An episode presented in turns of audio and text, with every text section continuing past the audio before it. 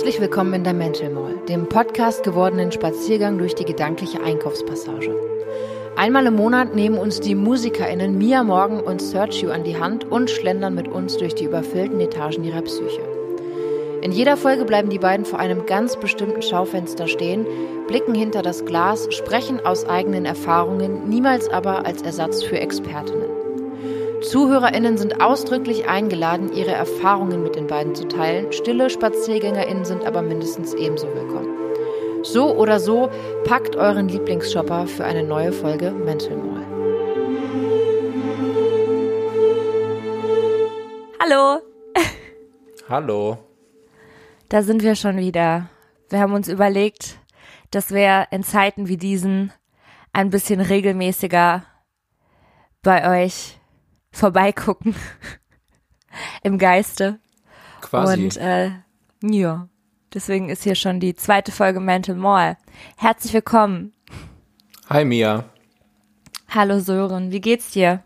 Äh, mir geht's gut. Ich vermisse meine Ja? Friends, so wie dich. Oh, ich vermisse dich auch. Ich find's viel schöner, wenn wir uns persönlich gegenüber sitzen würden. Voll. Wir haben uns letztes Mal gesehen bei der ersten Folge, ne? Ist schon gefühlte Ewigkeit her. Ja, stimmt. Das war auch das letzte Mal, dass ich in, nee, war nicht das letzte Mal, dass ich in Berlin war. Ich war noch mal in Berlin, als schon die ersten Leute zu Hause geblieben sind und habe mich ganz freudig gefühlt. Da war ich, glaube ich, auch schon in Quarantäne.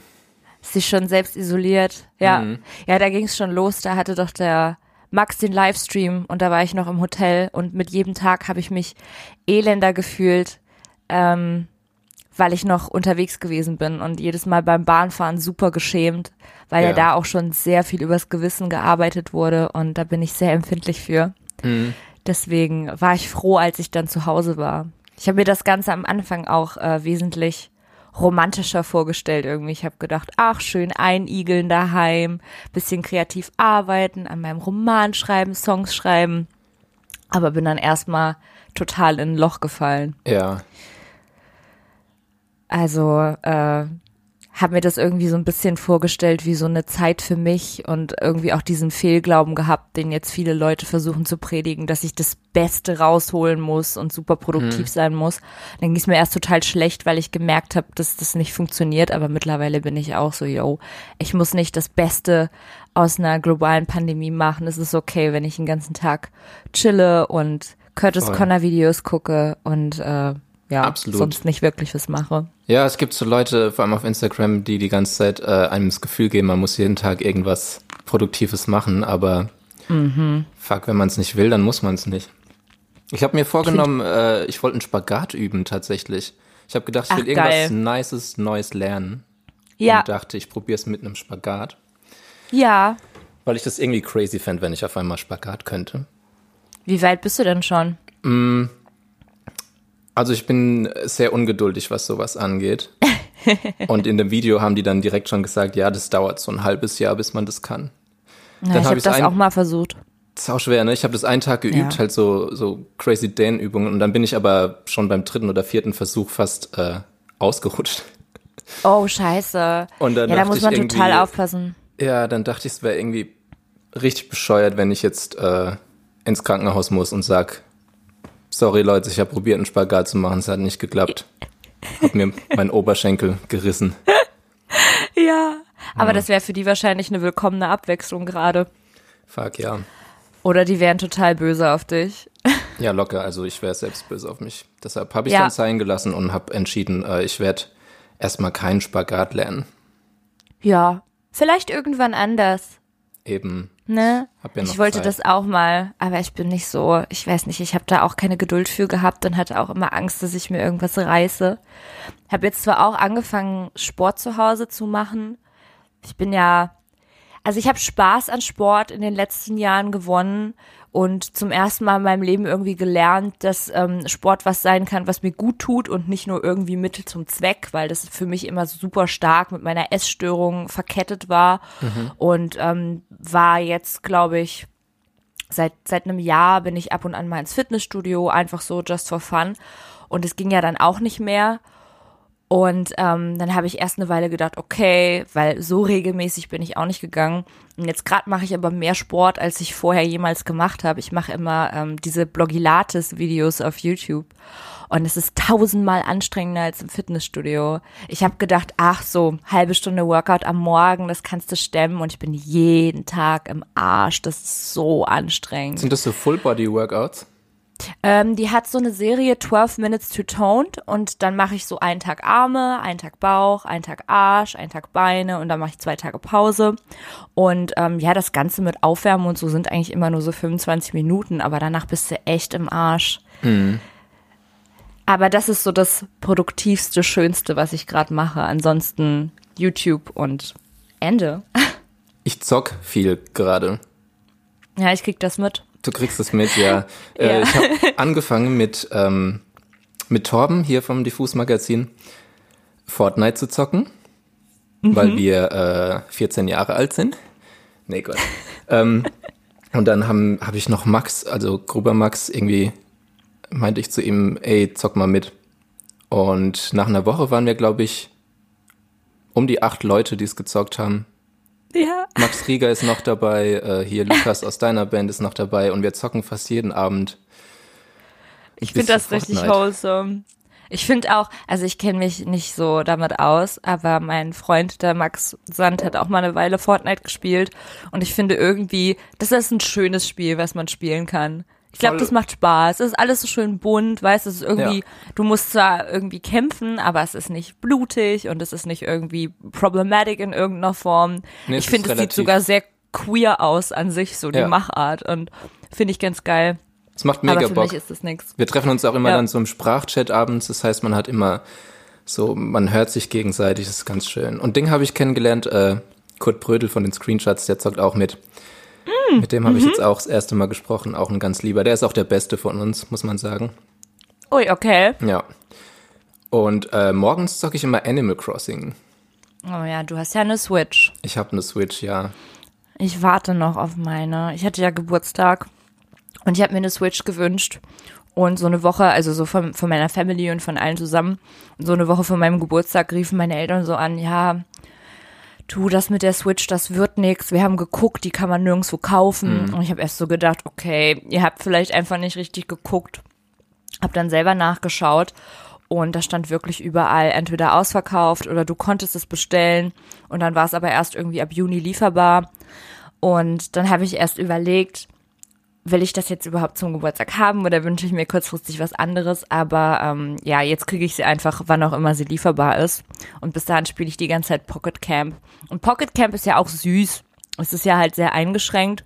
Ja. Aber ich bin mittlerweile in Level 50 und habe schon Unmengen von echtem Geld für so scheiß Bloodbonks ausgegeben, damit mein Camp irgendwie süß aussieht. Fair enough. Und es ist so ein kleiner Trostpreis gerade, bis ich dann eine Switch hab und äh, das neue Animal Crossing darauf Es spielen ist kann. so lieb. Es ist so ein liebes, witziges, cutes Spiel. Es- Also es ist wirklich, äh, es lenkt einfach ab. So, man ist irgendwie, man taucht in so eine schöne, heile Welt ein.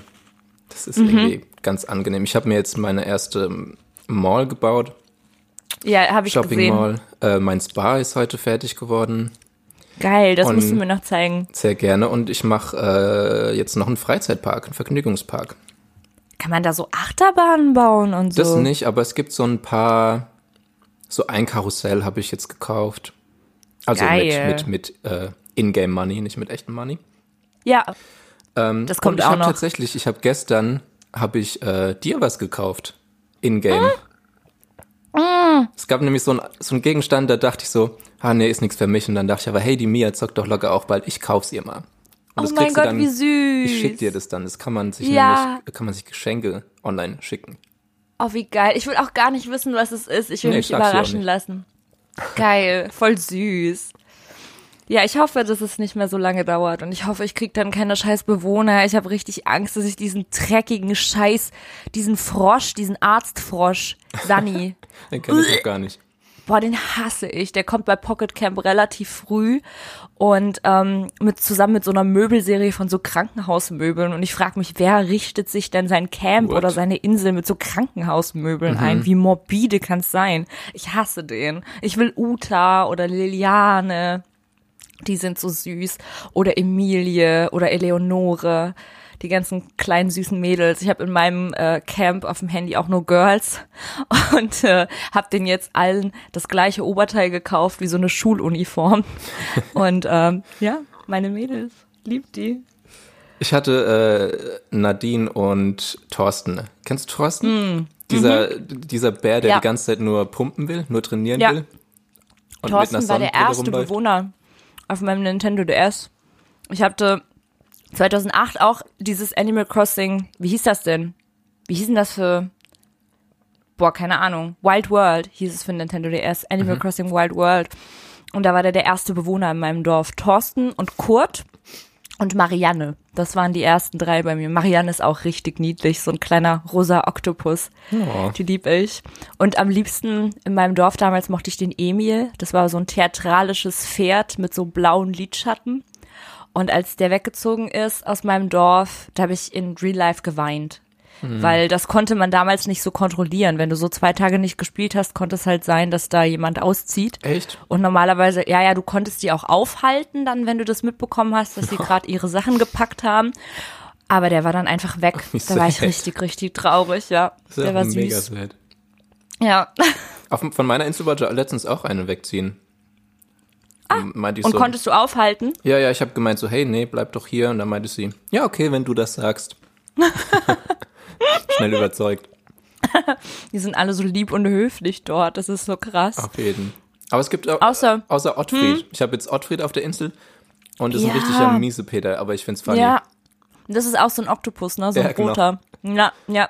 Diese Miesepeter-Charaktere, die sind echt immer ziemlich frech. Die nennen einen doch auch immer du Nulpe. Sagen wir, was willst du denn, du Nulpe? Aber trotzdem auch süß auf so süß, ja. Aber wir Was entschuldigen uns, wenn wir hier ein Ja? bisschen schmatzen, weil wir Ich grad frühstücken sagen. gerade zusammen, Na, aber via grad- Skype. Breakfast ASMR. Ja.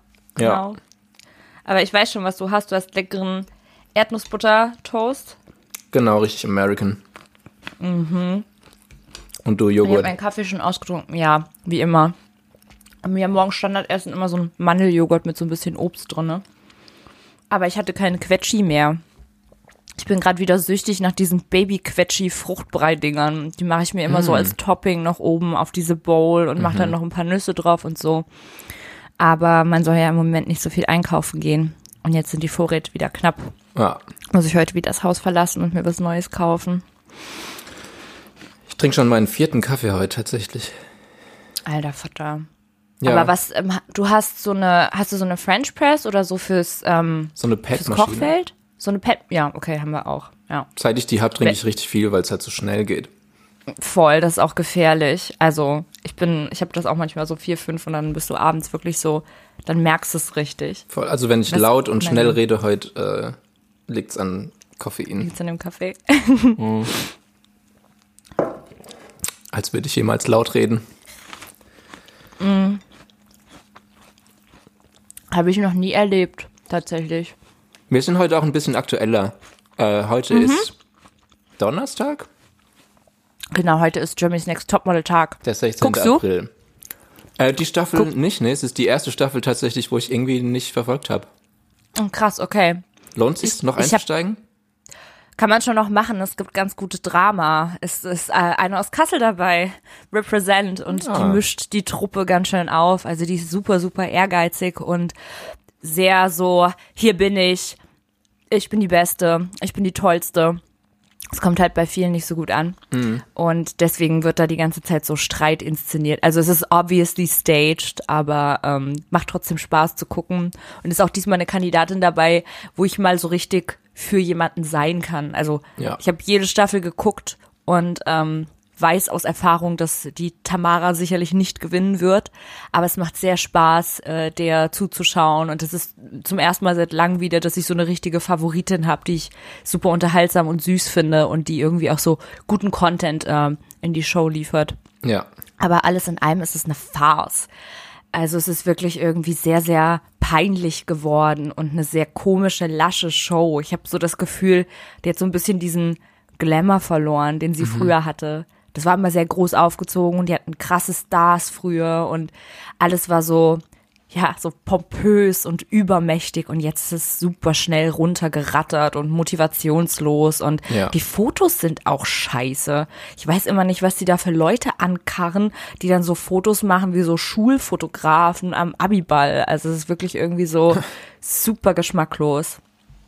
Aber Ja, die- trotzdem guckt man's. Müssen wahrscheinlich versuchen, sich irgendwie jede Staffel zu überbieten, aber es geht dann nach hinten los. Schade. Peinlich auch, ja. Ich habe die neue Staffel Kardashians angefangen. Die läuft gerade. Was geht bei denen Es gibt so? keinen, falls irgendjemand diesen Podcast hört und Kardashians immer aktuell schaut, darf man mir gerne schreiben, weil ich kenne niemand, der oder die äh, so aktuell guckt wie ich. Ja, das ist schade, wenn man dann jemanden hat, mit dem man sich da so in Auf Echtzeit drüber austauschen kann. Ja, Wir beide wollen ja zusammen aus die California neu anfangen. stimmt, das müssen wir noch machen. Morgen ist, glaube ich, der Tag. Morgen kann ich, glaube ich, was heißt kann? Ich habe ja nicht wirklich was anderes vor, aber morgen will ich auf jeden Fall anfangen mit OC California. Und dann Let's machen wir äh, Folge für Folge Besprechung. Auf jeden Fall, ich liebe die Serie. Richtig Bock drauf. Ich kann mich gar nicht mehr so krass daran erinnern. Ich weiß nur süße Outfits und eine schöne Location und äh, Soundtrack, glaube ich, auch ganz cool, weil Ja. so 2000er Pop, Punk, Rock halt so, ja. irgendwie, Indie-Mucke, ja, voll. Und super schön stereotypische Charaktere. Das liebe ich ja auch immer. Ich habe auch vor ein paar Tagen auf Instagram gepostet, dass mich das so krass nervt, dass so Teenie-Serien oder so Young Adult-Serien auf Netflix etc. seit einer Weile immer in so komischen Harry Potter-esken, bunten, zeitlosen Orten irgendwie stattfinden, so wie Sex Education oder so. Total viele Leute loben an der Serie, dass das irgendwie an so einem Ort passiert, wo man nicht richtig weiß, okay, sind es die 80er, sind es die 90er, Ja. irgendwie haben sie Smartphones, aber sehen aus wie der Cast von, äh, keine Ahnung, Nightmare on Elm Street. Ähm, ich finde das scheiße. Ich finde das sau ugly. Ich finde so diese Kla Klamotten furchtbar. Auch bei dieses, äh, die eine, wie hieß das, mit dem Ende der Welt oder The fucking, The End of the fucking Ja, World ja. oder wie hieß diese andere Serie mit dem Mädel, wo am Ende ein Kopf geplatzt ist? Also sorry for Spoiler Alert, aber diese die Serie von den gleichen Machern am Ja, ich habe es geguckt, aber ich habe den Namen Ne? auch gar nicht auf dem Schirm. die waren auch so angezogen, so wie so Omas und irgendwie, ich, ich fühle das nicht. Auch diese ganze Machart, so auf Vintage gemacht und dann mit so 80er-Jahres-Soundtracks so, we get it, you watched Breakfast Club. Ja. Ich find's irgendwie geiler, wenn es so ein bisschen, die versuchen das zu krass relatable zu machen. Und Mhm. ich find's viel schöner, wenn man irgendwie in einer Serie in so ein Universum eintauchen kann, wo man sich hineinsehnt, so wie bei Gossip Girl, so eine High Society, wo man so denkt, wow, das ist ein geiles Leben. Ja. Oder eben bei OC am Strand und alles ist hellblau und cremeweiß, Ja. alle haben Geld, alle sehen geil aus. Voll viele Leute haben gesagt, ich soll einfach Elite gucken, aber das findet ja auch nicht in Amerika statt, also ist das auch für mich so. Das habe ich geguckt, Hab ich auch- ja. Ja, ne, was mich daran total stört, was wieder so, wahrscheinlich, weiß nicht, ob das irgendeine andere Person stört, aber ich hasse, dass die Schuluniformen anhaben. Mhm. Das finde ich kacke. Deswegen habe ich keinen Bock, mir das anzugucken, weil Aber ich ja gerade so kleidest Serien, du dann deine Animal Crossing Figuren mit Schuluniform an? weil das so süß ist, weil die alle so da bei mir wohnen und äh, ich habe ja da nicht so die Möglichkeit, die so cool anzuziehen. Okay. Weißt du, wenn ich so eine Serie gucke, will ich so ein bisschen Inspiration haben, wie zum Beispiel bei Lizzie McGuire oder ich bin jetzt nicht so der Friends-Fan, aber die Rachel bei Friends hat zum Beispiel immer super geile Outfits oder die Nanny. Und bei meinen Animal Crossing-Charakteren hole ich mir ja keine Outfit-Inspo, obwohl ich gern aussehen würde wie Uta. So süß. Die Uta. Mhm. Isst du dein Toastbrot als getoastet oder ungetoastet? Ich habe, glaube ich, seit zehn Jahren kein Toastbrot mehr gegessen. Ich esse so total viele Lebensmittel, die voll viele Leute so vielleicht täglich essen, überhaupt nicht. Ich habe gestern so einen Tweet gemacht, dass ich Nudeln nicht esse, weil Mhm. ich Nudeln an sich so geschmacklos sind. Und total viele Leute haben so drauf geantwortet. Ich gehe da gar nicht drauf ein. Niemand kann meine Meinung ändern. Ich finde Nudeln einfach sau unnötig. Punkt. Hey, fair enough. Ich finde eh, ich habe jetzt in der Zeit auch wieder äh, so viel gekocht wie nie. Mhm. Und äh, kennst du dieses Meme? Ähm, oh, Jetzt geht's wieder los. Oh, that smells delicious Starter Pack. Nee. Ähm, da ist quasi einfach nur Olivenöl, Zwiebel und Knoblauch. Und es ist halt wirklich so. Seit ich jetzt wieder koche und normal bin ich immer zu faul und mach, mach kein, keine Zwiebel, kein Knoblauch. Und seit ich es wieder benutze, denke ich jedes Mal, fuck, riecht das gut. Hm. Aber es sind einfach die drei Zutaten, die jedes Die Essen geil Für machen. Geschmack sorgen. Mhm. Ja. Mein Freund hat auch gestern für mich gekocht. Es gab wieder Hamli. Das ist das einzige Gericht, was wir so regelmäßig essen. Und äh, dafür muss man auch immer Zwiebeln anbraten. Da hat's auch schon herrlich gerochen. Jetzt riecht's ein bisschen komisch, weil so kalter Grünkohl so einen sehr komischen, sumpfigen Geruch. Mhm. Aber wir haben so einen großen Topf. Ich glaube, wir essen davon heute nochmal und morgen bestimmt auch nochmal. Aber ja, so Standardessen irgendwie. Ich habe auch als Kind nie gern Pizza gegessen. Ich auch Spaghetti. Nee, Aber warum mochtest ich's. du's nicht? Ähm, ich habe damals als Kind tatsächlich keinen Käse gegessen. Same. Ich fand auch den Käse immer am ekligsten, wie der sich da drauf gezogen hat. Hm. Und auch bis heute. Ich esse auch keine vegane Pizza gerne, weil so dieser, dieser vegane Schmelzkäse ist so, der ist halt einfach da und ich fühl's irgendwie nicht. Ich überlege gerade, ob es so ein Standardessen gibt, was mir richtig geil schmeckt, was schnell gemacht ist. Ich bin, ich bin ein großer Fan von so Sachen, die in einem Topf passieren können. Also wenn man nur einen Topf braucht und da schmeißt man alles rein. Bin ja sowieso mehr auf der, auf der süßen Seite und esse fast nur Frühstücksessen. Aber wenn es was Herzhaftes ist, dann mag ich sowas wie Chili, Sinkane super gerne. Oder eben sowas wie Hamli oder eine gute selbstgemachte Suppe. Eine gute Kürbissuppe oder eine gute Karottensuppe. Vielleicht auch mit großen Stückchen drinne oder so eine vegane Kartoffelcremesuppe. Alles, was in einem Topf passieren kann, finde ich ganz geil. Ja, verstehe ich. Auf jeden Geht Fall ja werde ich aber auch, äh, ich werde oft komisch angeguckt, wenn ich sage, dass ich mein Toastbrot nicht toaste. Aber ich find's geil. Ungetoastet. Ich auch, dieses super softe.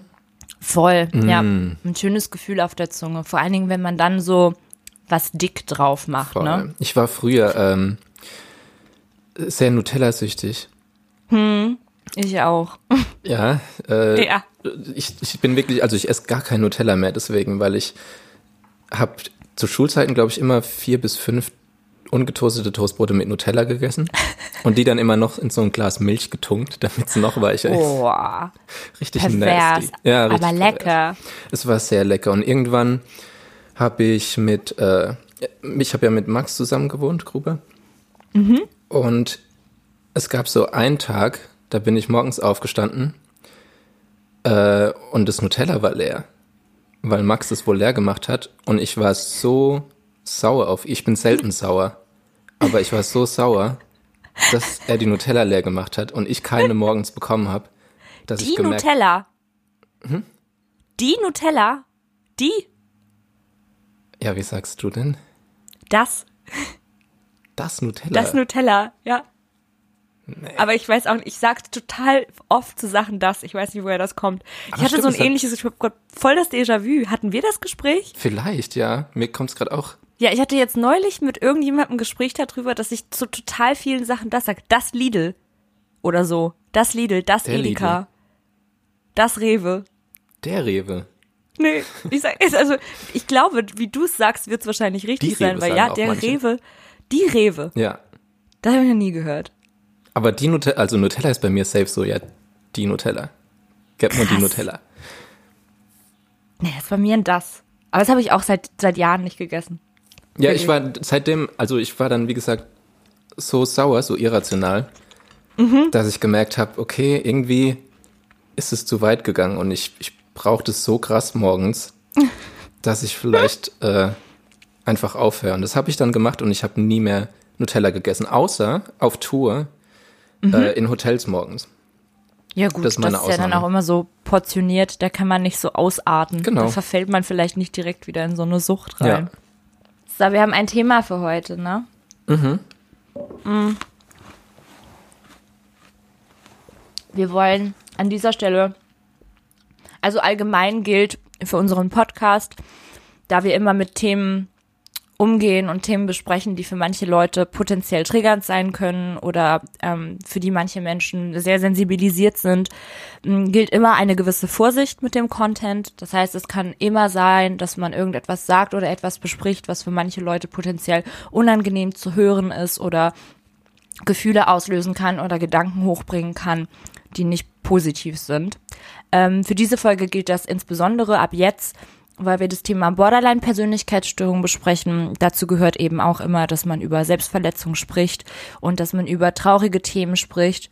Trotzdem habe ich so ein bisschen den Anspruch an uns und weiß auch, dass wir das, dass wir das sicherlich gut hinkriegen, dass wir das Ganze nicht so negativ behandeln, sondern dass wir das hinkriegen, die Folge so zu gestalten, dass sie informativ ist, dass sie etwas über uns erzählt, dass sie Wissen vermittelt, ohne dass es zu wissenschaftlich ist und vor allen Dingen, dass es nicht negativ konnotiert ist, sondern ein bisschen beschwingt und zugänglich passiert, sodass vielleicht Leute, die sonst etwas sensibel auf dieses Thema reagieren, hier ein Format haben, wo sie sich damit auf einer Ebene auseinandersetzen können, die für sie nicht nur erträglich, sondern angenehm ist. No? Absolut, ja. Also ich glaube, unsere, unsere Friends von Diffus schreiben die Triggerwarnung auch immer zusätzlich noch in die Beschreibung vom Podcast, inklusive Adressen irgendwie, an die man sich wenden kann, wenn man nicht weiß, an wen man sich wenden soll. Das und ist sehr, sehr gut. Genau, wie du sagst, äh, ist unser Ziel nicht irgendwie, wir sind keine TherapeutInnen, keine ExpertInnen, sondern wir reden einfach über uns oder über, über das, was wir wissen, stellen uns über niemand, äh, wagen nicht zu urteilen. Und ich glaube, es geht uns hauptsächlich darum, um Leuten, die betroffen sind, irgendwie das Gefühl zu geben, dass sie nicht allein sind. Weil das ja auch genau. immer so ein großer, also dieses Gefühl der Einsamkeit ist ja immer äh, bei ganz vielen psychischen Erkrankungen ein, ein großer Teil davon. Und ja, wie du gesagt hast, Leute, die sich mit dem Thema nicht so auskennen, dass man da ein bisschen Awareness schafft. Genau. Vor allen Dingen, ähm, weil zumindestens jetzt in dieser Folge mit äh, Borderline ja ein Thema angesprochen wird, das uns beide auch persönlich betrifft. Und was mir persönlich immer schon geholfen hat, ist das Ganze auch ein bisschen mit Humor und Leichtigkeit zu nehmen, mhm. ohne dass man sich darüber lustig macht, finde ich sehr schön, dass wir mittlerweile zumindest so in unserer Generation an einem Punkt angekommen sind, wo wir so weit sind, dass wir sogar Memes über unsere psychischen Krankheiten machen und dadurch irgendwie Communities entstehen, in denen man sich auf einer Ebene austauschen kann, die irgendwie fernab von Therapie ist, wo man dann vielleicht auch Sachen sagen kann, in der, über die man in Therapie vielleicht nicht so reden kann mit denen man sich nicht wohlfühlt bei, ich sag mal, Autoritätsfiguren, die TherapeutInnen ja manchmal sind. Und dass man das eben so auch in den gedanklichen Alltag integrieren kann. Weil letztendlich ist gerade sowas wie eine Borderline-Persönlichkeitsstörung etwas, was man immer hat, was man nicht abstellen kann und was einen wahrscheinlich auch das Leben lang begleitet.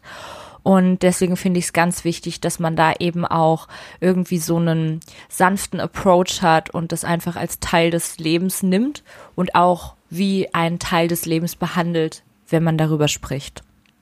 Voll, ja, ich finde, das war auch so der Punkt bei mir, äh, dass, ich weiß nicht, wie es bei dir war, dass man früher, wie man sich noch nicht so damit beschäftigt hat, aber wusste, man hat es irgendwie, dass man gedacht hat, man muss es wegbekommen.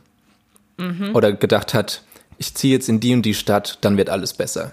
Dann wurde es ja. nicht besser und dadurch wurde es schlimmer, weil man äh, einfach enttäuscht war, weil man viel mehr Erwartungen hatte.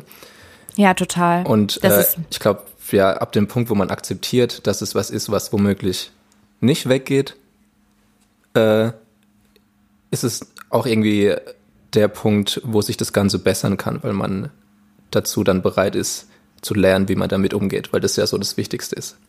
Genau. Ich war ja als Jugendliche zuerst in Therapie wegen meiner Essstörung und ähm, bin da irgendwie auch so mit der Erwartung reingegangen und hatte auch das Gefühl, meine Familie hat die Erwartung, ich gehe da als Magersüchtige rein und komme als normalgewichtige Person mit einem gesunden Essverhalten raus. Das ist unmöglich. Was man von Anfang an wissen muss, wenn man eine Therapie macht, ist, Therapie ist keine Heilung. Therapie ist eine Möglichkeit, Methoden zu erlernen, die es erleichtern, mit der Diagnose umzugehen, die einem ein relativ entspanntes, sehr schönes Leben ermöglichen können, indem man sich selbst gut genug kennt, um zu wissen, ich muss so und so handeln, ich mache dies und jenes, damit es mir so gut wie möglich geht. Symptome können so gelindert werden, dass man über lange Phasen hinweg vergisst, dass man eigentlich diese psychische Krankheit hat, aber richtig weg geht es nicht. Und das erstmal zu schlucken ist für manche Leute harte Kost. Das war auch für mich anfangs sehr schwer zu akzeptieren. Und jetzt mittlerweile bin ich an einem Punkt, wo ich Natürlich will ich nicht sagen, ich bin froh, dass ich diese ganzen psychischen Probleme habe, aber wo ich so gut gelernt hat, damit umzugehen, dass ich daraus was Positives schöpfen kann. Und dadurch habe ich mich selber so gut kennengelernt, dass ich wesentlich empathischer und nachsichtiger durchs Leben gehe, als ich das vielleicht könnte, wenn ich niemals Therapie gemacht hätte, weil ich niemals diese Probleme entwickelt hätte. Das heißt, ähm, in Therapie kann man super gut lernen, auf die innere Stimme zu hören. Und das ist ein großer Schritt in Richtung gutes, qualitativ hochwertiges Leben. Im Reinen mit sich selbst. Und ja, da ist es egal, wo man wohnt und was man anzieht und wie man aussieht. Es bleibt, es bleibt da, aber man kann lernen, damit umzugehen. Und ich finde es krass, weil ich habe gestern mich hingesetzt, ich habe einen Text geschrieben über die Borderline-Persönlichkeitsstörung, um jetzt gleich irgendwie so ein bisschen, wenn wir kurz so die Symptome erklären und irgendwie so ein bisschen auf die Facts eingehen, gewappnet zu sein und habe total viele Seiten geöffnet und gegoogelt und mir das alles irgendwie ja so zurechtgelegt und habe dann angefangen zu schreiben und gemerkt, ich brauche diese Seiten gar nicht, ich weiß das alles selber. Und da ist mir dann zum ersten Mal seit langer Zeit klar geworden, wow, ich hab das ja. Und das ist ein gutes Zeichen, dass ich so lange irgendwie auf einem guten Pegel schon lebe, dass ich gar nicht mehr so richtig merke, die Diagnose steht und ich bin deswegen auch eigentlich immer noch in Therapie. Und das war erstmal so ein bisschen uff, ne, weil gerade sowas zu schreiben ja dann auch klar solche Sachen wieder aufkochen lässt und Erinnerungen hochbringt an Zeiten, in denen es nicht gut war. Aber als ich das dann geschrieben und durchgelesen habe und gesehen habe, dass ich es schaffe, das relativ nüchtern zu beschreiben, habe ich wieder gemerkt, hey, ich bin ganz schön weit gekommen. So. Voll. Ja, ging mir sehr ähnlich. Also wir haben ja gestern schon kurz gesprochen. Mhm. Und bei mir war es auch so, wie ich dann nochmal so dachte, ich suche jetzt so ein bisschen Facts aus dem Internet. Hat, hatte ich auch erstmal einen richtigen Downer. Und dachte so, oh fuck, irgendwie, ich weiß nicht, ob das gerade gut ist. Und ob das gut ist, dass wir die Folge machen und darüber reden und so viele Leute zuhören und so. Und dann habe ich mich aber nach kurzer Zeit wieder gefasst und dann dachte ich so, doch, das ist was, da muss man irgendwie drüber reden. So, das ist, es ist äh, scheiße, aber wie du sagst, es ist, man kann trotzdem irgendwie ein nices Leben führen. Man muss sich einfach, man darf das Ganze nicht verdrängen. Das ist auch immer ein, ein schwerer Fehler, den man machen kann, wenn man einfach alles nur verdrängt. Ja. Sondern man muss offen drüber reden, wenn man es kann. Das ist natürlich alles auch ein Prozess. Man kann nicht von jetzt auf gleich über alles offen reden. Und es bessert sich auch nicht sofort alles, aber es ist ein Prozess, aus dem man lernt. Und ja, deshalb machen wir auch den Podcast, weil es wichtig ist, über so Sachen genau. auch zu quatschen. Total. Und auch nicht nur für die Leute, die zuhören, sondern ich glaube auch für uns selbst. Auf jeden. Weil ähm, mir das persönlich schon immer das gilt natürlich wieder nicht für alle, aber für mich hat drüber reden immer schon sehr geholfen und das Ganze irgendwie auch zu nutzen als ein Ventil für Texte, für Musik, für Kunst oder so. Das war für mich immer eine Art eigene Therapie, die nur zwischen mir und meinem inneren Selbst stattgefunden hat. Ich habe früher immer gesagt, dass ich eine emotionale Exhibitionistin bin, weil ich immer sehr, sehr gerne über diese Dinge geredet habe und sehr, sehr offen auch, manchmal über den Punkt hinaus, wo es für andere Menschen noch angenehm gewesen ist. Also ich tendiere manchmal dazu, dass ich äh, zu offen und zu ehrlich bin und manchmal auch auf so eine, weil ich, wie schon gesagt, auch auf eine humorvolle Art und Weise damit umgehe, habe ich so ein bisschen das Problem, dass ich sowas sehr krasses manchmal droppe in einer eigentlich positiv beschwingten Atmosphäre. Ähm, das habe ich mit unserem gemeinsamen Freund äh, Hotzo gemein, dass wir sehr derbe Witze darüber machen, wie scheiße es uns eigentlich ging oder geht. Und für uns ist das überhaupt nicht schlimm, weil wir so daran gewöhnt sind und uns gut genug kennen, um zu wissen, ich darf diesen Witz über mich machen. Für andere Leute ist das manchmal sau unangenehm. Und ähm, das äh, versuche ich hier in diesem Podcast zu lassen, weil, wie schon gesagt, ich, ich will nicht, dass das irgendwie zu krass bei irgendjemandem reinsteckt, mhm. gerade wenn das irgendwie sensible Themen sind. Ähm, aber ja, das war in der letzten Zeit immer irgendwie ein Weg für mich, damit cool umzugehen, ja. bis dann auch mal wieder schlechter ging. Therapierst du dich auch derbe oft über den Tag im Kopf selbst? Ja. Ich nämlich Ich stehe auch. Permanent im inneren Dialog mit mir selbst.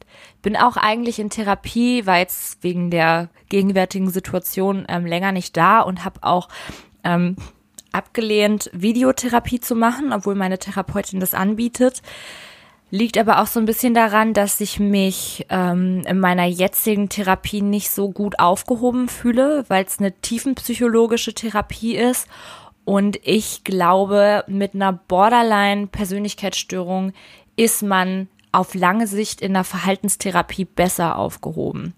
Ich habe ähm, beides gemacht in meinem Leben. Ich bin ja jetzt seit mittlerweile ähm, zwölf Jahren in Therapie und war bei verschiedenen Leuten und habe einfach die Erfahrung gemacht, so in der krassesten Zeit, wo die Borderline-Symptome extrem geballert haben, hat mir eine Verhaltenstherapie wesentlich besser geholfen. Und jetzt bin ich in der tiefen psychologischen, ähm, weil ich vor zwei Jahren ja Probleme hatte, die nicht wirklich was mit meiner Borderline-Persönlichkeit zu tun hatten, sondern weil mein Papa sehr krank war und weil es mir dadurch sehr schlecht ging und nachdem ich, glaube ich, ein Jahr lang gar keine Therapie hatte, habe ich mich dann entschieden, diese tiefenpsychologische zu machen.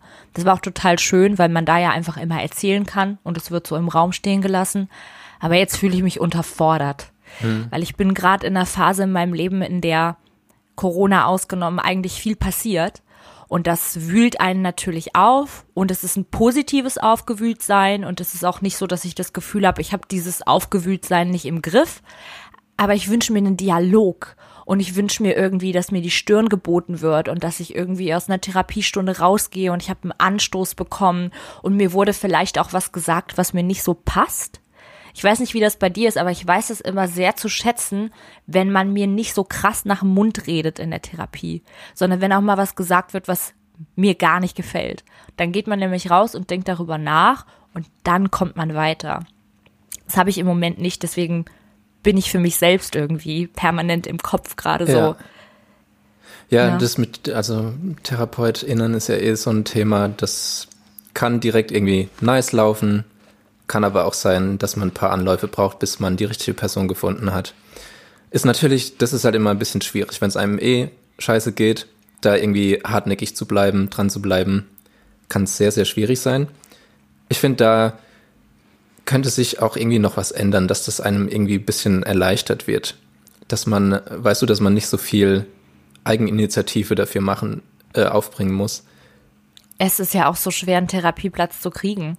Genau. Die Wartezeiten, auch wenn du ein Akutfall bist oder so. Also es ist wirklich sehr, sehr, sehr, sehr umständlich, gerade für junge Leute, die vielleicht keinen Background haben, der, der sie nochmal pusht, der sie nochmal irgendwie, ja, motiviert, dahin zu gehen. Leute, die in einer Familie leben, die sich nicht wirklich um sie kümmert, denen es schlecht geht, die haben keine Lust, fünf Monate auf ein Erstgespräch zu warten und halten das vielleicht auch gar nicht aus. Mhm. Und wenn man dann noch irgendwie eine inkompetente, ich hatte Leute, ich hatte manchmal Erstgespräche mit Leuten, die mir mehr oder weniger gesagt haben, ich habe keinen Bock auf dich.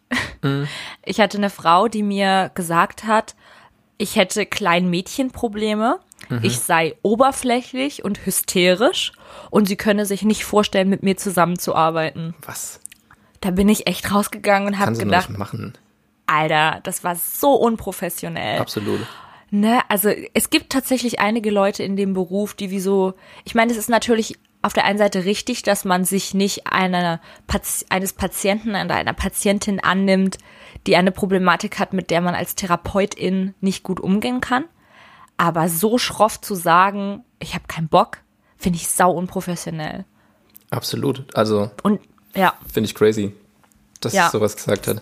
Das war echt krass. Und das war eben so eine Phase, wo Borderline gerade richtig geballert hat. Ja. Hast du eine Diagnose für Borderline ähm, bekommen oder hast du selber gemerkt, dass das auf dich zutrifft? Ich bin ja persönlich ähm, auf jeden Fall für Selbstdiagnose, weil man sich selbst oft auch gut kennt. Mhm. Und habe in meinem Fall früher gewusst, dass ich das hab, bevor mir das überhaupt gesagt wurde. Ja. Wie war das bei dir? Äh, ich habe die Diagnose bekommen, habe zwei unterschiedliche Diagnosen bekommen über die Jahre. Mhm. Und ich, ja, Diagnose ist eh so ein, auch so ein schwieriges Thema, weil das so ein breit, breites Spektrum ist und weil Symptome sich oft überschneiden in unterschiedlichen Krankheiten und wirklich, ja. also keine Ahnung, es gibt viele Diagnosen und, und keine Ahnung, welche jetzt richtig ist und äh, mhm. aber natürlich, wenn man dann eine Diagnose hat, beschäftigt man sich auch damit mehr und ähm, erkennt dann auch immer mehr Dinge wieder, ja. die auf einen zutreffen. Uns hat auch eine Person geschrieben, hast du das gesehen? Ich glaube, die hat nämlich erst heute oder gestern geschrieben, dass ich sie es gestern ja, dass sie es wichtig fände, wo sie absolut recht hat, auch anzusprechen, dass man mit Diagnosen aufpassen muss. Also dass bei mhm. ihr zum Beispiel äh, eine Fehldiagnose war und sie jahrelang auch falsch therapiert wurde, bis sie dann die richtige Diagnose für eine andere Krankheit, äh, für eine andere ja. Persönlichkeitsstörung bekommen hat und dann richtig behandelt wurde. Ja, das stimmt. Also wenn, wenn, wenn wir jetzt Symptome besprechen und einige treffen auf euch zu, heißt das jetzt auch nicht automatisch, dass ihr Borderline habt. So, das ist sehr, Ganz also es genau. ist schwer zu bestimmen. Ja, das stimmt wirklich. Bei mir war das so ein bisschen wie ein Aufatmen, als ich es dann auf dem Papier hatte, weil ich eben auch jahrelang einfach für eine Essstörung und Depressionen therapiert wurde. Was ja und ich äh, da Begleiterscheinungen, Begleitkrankheiten genau, oder genau. Störungen sind, genau. Total. Ich wurde halt, ähm, also ich denke, dass das leider Gottes bei vielen Leuten, die mit ähm, Essstörungen zu tun haben, ähm, fälschlicherweise auch aus professioneller Sicht irgendwie auf so eine Art Schönheitswahn zurückgeführt wird oder auf irgendwie so eine ja, vielleicht ein schlechtes Erlebnis mit dem eigenen Körper, vielleicht äh, Traumata aus der Kindheit und so. Und das war bei mir alles nicht der Fall. Also sicherlich, ich hatte Probleme mit meinem Körper und das hat auch eine große Rolle gespielt, warum das letztendlich zuerst ausgebrochen ist. Ähm, aber das war für mich rückblickend einfach nur ein Ast an diesem großen Baum. Und ähm, ich habe damit immer noch zu tun und das ist das Symptom, was mich über Jahre hinweg begleitet. Aber auch diese Depressionen und diese Antriebslosigkeit, das war eben alles darauf zurückzuführen, dass ich allgemein eben diese Persönlichkeitsstörung vom emotional instabilen Typ habe. Und als ich das dann auch auf Papier hatte, hat sich das sehr, sehr gut für mich angefühlt, weil ich das Gefühl hatte, okay, von hier aus können wir arbeiten. Und ja.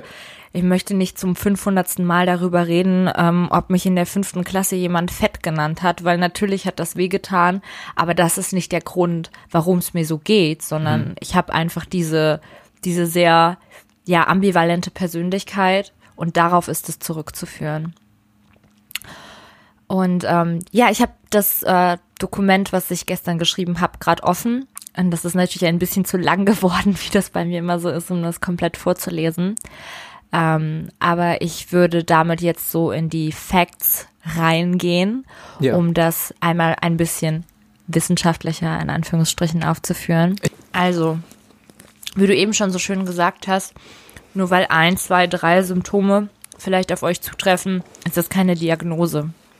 Vielleicht kann es aber trotzdem helfen, die Aufhörung dieser Symptome anzuhören, wenn man sich darin wiedererkennt und schon länger das Gefühl hatte, okay, das ist vielleicht das, womit ich zu tun habe, warum ich mich so und so fühle, ähm, dann ist es schön. Und ähm, das Wichtigste von vornherein ist zu sagen, dass es ein großes Cluster aus verschiedenen Symptomatiken ist und dass fälschlicherweise dieser Begriff Borderline umgangssprachlich immer sehr, sehr eng mit Selbstverletzung und ausschließlich Selbstverletzung Oder dem unschönen Wort äh, Ritzen. Genau, was äh, ein Unwort ist. Absolut. Was auch in den Communities nicht gerne gehört und auch nicht gesagt wird. Ähm, für diese Art der Selbstverletzung sagt man in der Regel schneiden oder eben einfach körperliche Selbstverletzung, um gar nicht so grafisch zu werden, weil die kann auch anders aussehen. Mhm. Es ist viel breiter gefächert als das und wird sehr, sehr unsensibel behandelt von der Gesellschaft. Man verurteilt Personen mit einer Borderline-Persönlichkeitsstörung oft als krass manipulativ, was sie dann wieder bösartig aussehen lässt. Und hinter den impulsiven Handlungen und hinter der aufbrausenden Art, die viele BorderlinerInnen haben, steckt keine böse Intention, sondern einfach große Verunsicherung. Ähm, der BPD, also Borderline Personality Disorder, liegt in allen, Fällen, in allen Fällen oder zumindest in einem großen Teil der Fälle ein Hang zu Extremen zugrunde. Also ich habe das immer irgendwie so in meinem Kopf gesehen, als ob das Leben mit BPD so ein Pendel ist, auf dem man so hängt wie Miley Cyrus in dem Wrecking Ball Video. Und man schwingt so hin und her und manchmal macht das voll Spaß und man fühlt sich total geil, weil es einfach so, ja, schnell hin und her schwingt. Und manchmal wünscht man sich, dass dieses Pendel einfach in eine Wand kracht und alles beendet, weil man dieses ewige Hin und Her nicht mehr aushält. Man empfindet super intensiv. Das ist manchmal schwer zu ertragen. Also ich persönlich kenne das von mir, wenn es mir richtig gut geht, dann habe ich das Gefühl, mir platzt der Brustkorb vor Glück. Ich könnte heulen vor Freude, aber auch irgendwie mit wenn ich mit Freundinnen unterwegs bin, dann habe ich manchmal so Anflüge, wo ich mich so hingerissen fühle davon, dass die da sind, dass die mit mir befreundet sind, dass ich heulen könnte dafür, dass ich das große Glück habe, mit solchen Menschen zu tun zu haben, oder dass ich so melancholisch werde beim Anblick von einem Sonnenuntergang oder so. Also es ist so fast romantisch, wie intensiv man sich selbst wahrnimmt und die Umwelt wahrnimmt, wenn es einem gut geht. Und wenn es ähm, mir schlecht geht, dann geht's mir so richtig schlecht. Dann ist es so morbide, so eine verzehrende Grausamkeit, dass ich mir das Ende der Welt und das Ende meiner selbst herbeiwünsche. Mhm. Wie ich eben schon gesagt habe, wie für jede psychische Erkrankung gibt es keine klar auszumachende Ursache. Das ist nicht so, als ob man sich eine Erkältung holt, wo man sagen kann, okay, du warst zu dünn angezogen unterwegs und hast dich von irgendjemand anniesen lassen. Das ist bei einer psychischen Krankheit nie möglich. Es kann aus dem Nichts einer schier perfekten Kindheit keimen, ohne dass PatientInnen jeweils, jemals was Schlimmes ähm, erfahren haben. Oder eben natürlich auch Resultat traumatischer Erlebnisse sein. Weil Verlustängste oft eine große Rolle bei BorderlinerInnen spielen, lässt sich sehr grob über den Daumen geschlagen sagen, dass man zumindest oftmals ein Bewusstsein für das Endlichkeit, für, die Endlichkeit von Beziehungen hat. dass man irgendwie mit einer krassen, oh Gott, jetzt ist mir Apfel zwischen die Zähne, mit einer krassen ähm, Trennung konfrontiert war oder dass Krankheit in der Familie geherrscht hat oder man den Verlust eines geliebten Menschen erlebt hat, dass man irgendwie so eine Präsenz von Morbidität im Leben hat, ist oft da. Und ähm, um nochmal auf diese Diagnosengeschichte zurückzukommen, passiert sehr oft, dass eine Borderline-Störung zunächst als eine manisch-depressive Störung diagnostiziert wird, also auf eine bipolare Persönlichkeitsstörung. Ähm, bei den meisten Personen, die bipolar sind, fehlt jedoch diese krasse Impulsivität und der Fokus auf das Zwischenmenschliche sowie das ständige Hinterfragen der eigenen Person und diese wirren Gefühle. Bipolare Personen ähm, gehen durch länger andauernde Phasen des Traurigseins und des Manischseins und BorderlinerInnen können innerhalb eines Tages eine Vielzahl an emotionalen Höhen und Tiefen durchleben. Mm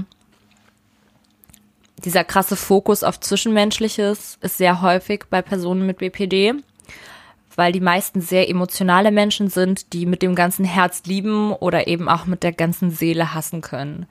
Das ist sehr häufig, dass dadurch PartnerInnen und FreundInnen krass idealisiert werden, weil man mit BPD krasse Schwierigkeiten hat. Das kenne ich von mir selber sehr, sehr gut. Menschen als Wesen mit sowohl guten als auch schlechten Eigenschaften wahrzunehmen. Also wenn jemand lieb zu mir ist, dann ist das für mich eine perfekte Person und diese Person kann nie etwas falsch machen. Diese Person ist vollkommen und wenn diese idealisierte Person dann aber etwas Unerwartetes tut, was ich wieder als schlecht werte, kann sich das schlagartig ändern. Da gibt es im Englischen in den Communities ähm, von Personen mit äh, BPD den Begriff Splitting, to split on someone. Das heißt, dass man innerhalb einer Sekunde aufgrund einer vermeintlichen Kleinigkeit schlagartig die Meinung vom Idealisierten gegenüber ändert und diese Person dann in gänzlich schlecht umbucht. Ergo, du hast eine schlimme Sache gemacht, also bist du ein ganz schlimmer Mensch und du kannst nie etwas Gutes tun und alles, was du machst, ist furchtbar bösartig. Aber das wiederum kann sich in der nächsten Sekunde durch eine gute Tat auch wieder aufheben. Es fällt super schwer, diese Tatsache, dass Menschen im Allgemeinen dazu in der Lage sind, gute und schlechte Dinge zu tun und dass das nichts daran ändert, ob sie von Grund auf lieb oder böse sind, kann man äh, als Person mit Borderline super schwer verinnerlichen. So diese, diese, ich weiß nicht, bei Babys gibt es doch diesen Begriff Objektpermanenz irgendwie, mhm. dass man etwas als gleichzeitig A und gleichzeitig B wahrnimmt, ein vielleicht, eine Grauzone, können Personen mit Borderline nicht ertragen. In der Regel. Man kann es lernen. Das merke ich an mir selber. Deswegen ist ein verständnisvolles Umfeld und unterstützende PartnerInnen ein Segen. Und ähm, aus Erfahrung kann ich auch sagen, dass eine gesunde Beziehung mit einer Person, die sehr, sehr neurotypisch ist, sehr möglich ist. Ähm, definitiv, auch wenn es anfangs schwer sein kann und viel Geduld auf beiden Seiten verlangt. Trotzdem ist es leider oft so, dass Personen mit Borderline eben durch diesen Hang zu Extremen oft ähm, auch einen Hang fühlen zu ebenso dramatischen, tragischen Persönlichkeiten. Also man fühlt sich oft zu Leuten hingezogen, die einem auf diesem Pendel noch Anschwung geben, statt irgendwie die Kette in die Hand zu nehmen und zu sagen, hey, versuch doch mal ein bisschen weniger krass nach links und nach rechts von A zu B zu schwingen, sondern lass uns doch mal gucken, wie fühlt sich die Mitte an. Wenn man so eine Person hat, dann hat man großes, großes Glück. Das kann ich aus Erfahrung sagen. Ich bin mit so einer Person in einer Beziehung und ähm, das ist die erste nicht selbst an einer psychischen Krankheit leidende Person, mit der ich romantisch involviert bin. Und ohne, dass ich das Böse meine, in Phasen, wo Borderline ballert, ist mir deswegen saulangweilig und ich wünsche mir Streit und ich wünsche mir Intrigen und ich wünsche mir das Gefühl, ich will meinen Kopf gegen die Wand schlagen, weil ich weiß, das kann dann auch wieder in so eine krasse Leidenschaft umschwingen. Und wenn man mit jemandem zusammen ist, der das absolut nicht triggert, dann kann man sich sehr schnell langweilen. Und damit hatte ich auch am Anfang extreme Schwierigkeiten. Und ähm, es gibt eben auch dieses, dieses super schädliche Vorurteil, dass Personen mit BPD generell beziehungsunfähig sind. Was Das ich für ich- voll, ja, Das habe ich gestern, äh, als ich mich so durch ein paar Seiten geklickt habe, habe ich das auch gelesen. Da waren ein paar Seiten, die waren auch richtig scheiße, weil die einfach krass demotivierend waren und auch falsch waren. Und wie du sagst, es ist einfach Bullshit, dass es nicht möglich ist, weil natürlich ist es schwer und wie du sagst, es gibt, war bei mir ähnlich, es war so ein Lernprozess. Also meine, meine erste Beziehung, da ist auch einiges schiefgelaufen, wo eben auch viel an mir lag und dass man aber daraus lernt. Und äh, meine letzte Beziehung hat dann in, in dem Sinne schon besser funktioniert. Und äh, ja, aber es ist absolut nicht unmöglich. nee. Also kann ich nach äh, fast vier Jahren auch safe sagen, dass man das hinkriegen kann zusammen. Aber dafür braucht man eben auch ein Gegenüber, was Verständnis zeigt und was auch geduldig ist und auch zulässt, dass man irgendwie diese Ausbrüche hat. Man, man wird ja auch manchmal total wütend. Ich, ich habe manchmal so eine Wut in mir, dass ich nicht richtig weiß, wohin damit. Ich hatte das früher, ähm, ich will nicht so grafisch werden mit so Selbstverletzung, aber ich hatte früher so Wutausbrüche, dass ich angefangen habe, mich selber zu schlagen. Ich habe diese Wut nicht mehr ausgehalten und habe unaufhörlich angefangen, auf mein eigenes Gesicht einzudreschen meinen Kopf gegen die Wand zu schlagen. Das klingt rückblickend ganz absurd, weil wenn man sich das so im Kopf vorstellt, ist es schon einfach irgendwie sehr, ja, sehr krass, sehr drastisch. Ähm, aber wenn ich wütend bin, dann so richtig. Und damit können eben auch viele Personen verständlicherweise erstmal nicht gut umgehen, weil man streitet sich in Beziehungen, man kann sich auch in Freundschaften streiten, aber so ein krasser Zorn, wie er sehr häufig ist bei Personen ähm, mit einer Borderline-Persönlichkeitsstörung. Ich finde das Wort Störung auch irgendwie so blöd. Ich, ich will auch gar nicht sagen, dass es wie eine Störung ist. Ich finde das auch keine Einschränkung. Manchmal habe ich sogar das Gefühl, ja, Es klingt alles nicht so nice. Krankheit klingt irgendwie kacke, Störung klingt Ja. kacke, ist alles so negativ. Das ist halt einfach irgendwie wie so eine, ja, wie so eine Eigenschaft, wie ein Teil der Person oder wie so ein, wie so ein Filter, durch den man halt wahrnimmt. Ich finde, Störung ist so, mm.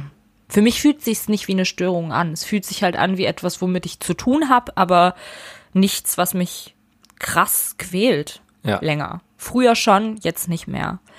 Mm, Was mich halt auch früher in der Beziehung immer sehr fertig gemacht hat und auch jetzt zeitweise noch mit Freundinnen und gerade bei intensiven Freundschaften fertig macht, ist halt diese krasse Verlustangst. Die ist auch sehr, sehr common in der Community. Die ist teilweise irrational.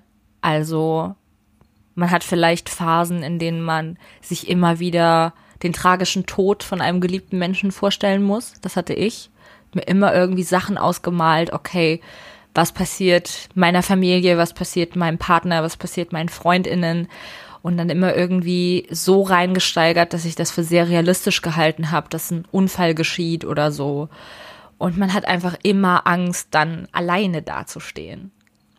Jeder, jeder Streit, den man hat und jeder noch so kleine Konflikt kann eine so große Verunsicherung auslösen. Und dieses Wort Verunsicherung finde ich so maßgeblich für BPD, weil Ja. ich persönlich das so krass empfunden habe, dieses permanente, oder ich, das empfinde ich auch immer noch, das ist jeden Tag da, dieses permanente Verunsichertsein.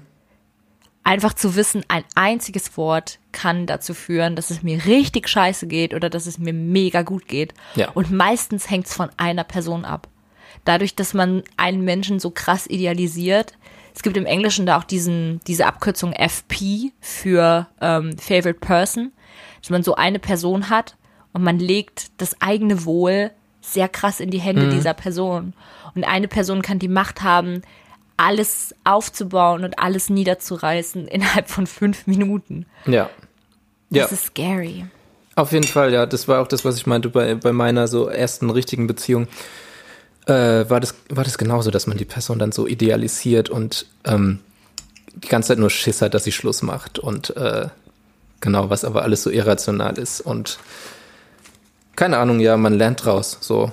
Also man lernt irgendwie damit umzugehen und äh, zu checken, dass nicht alle direkt einen die Freundschaft kündigen oder Schluss machen.